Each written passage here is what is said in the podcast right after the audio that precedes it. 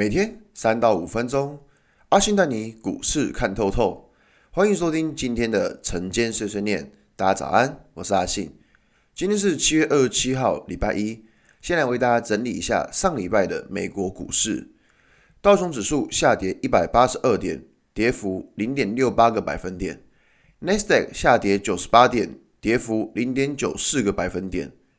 S M P 五百指数下跌两点。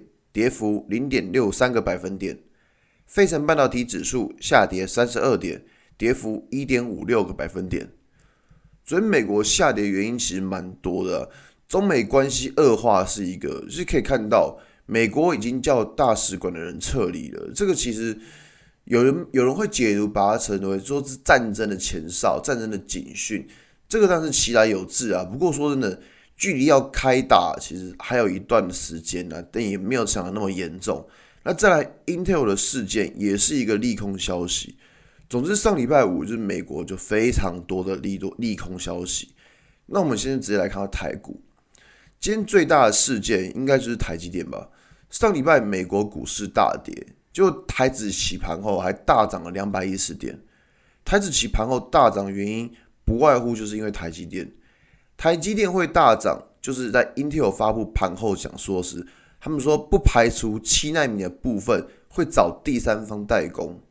这个第三方除了台积电之外，其实你也找不到其他人了。那台积电大涨原因，其实并不只有代工这件事情。Intel 的七纳米会至少延迟到二零二二年底，也就是这一件事情确定了 Intel 会差距台积电一个世代。不要小看这个世代哦。这一个世代的差距，可能以后都不容易追得回来了。看看之前晶圆代工排名第三的格罗方德这间公司，他们就宣布了退出先进制程的研发和投资。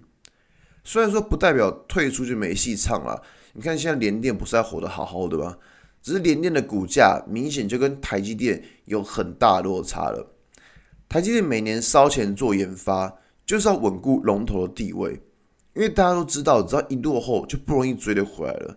这也是为什么台积电的 ADR 会大涨十趴的缘故。如果观察台积电的筹码，就可以发现，持有台积电超过千张的股东有高达九成。这个数字真的是有够夸张的，已经完全就是外资的形状。所以针对台积电的看法，就是我也不知道它会涨到哪里去。毕竟产业趋势就在它身上。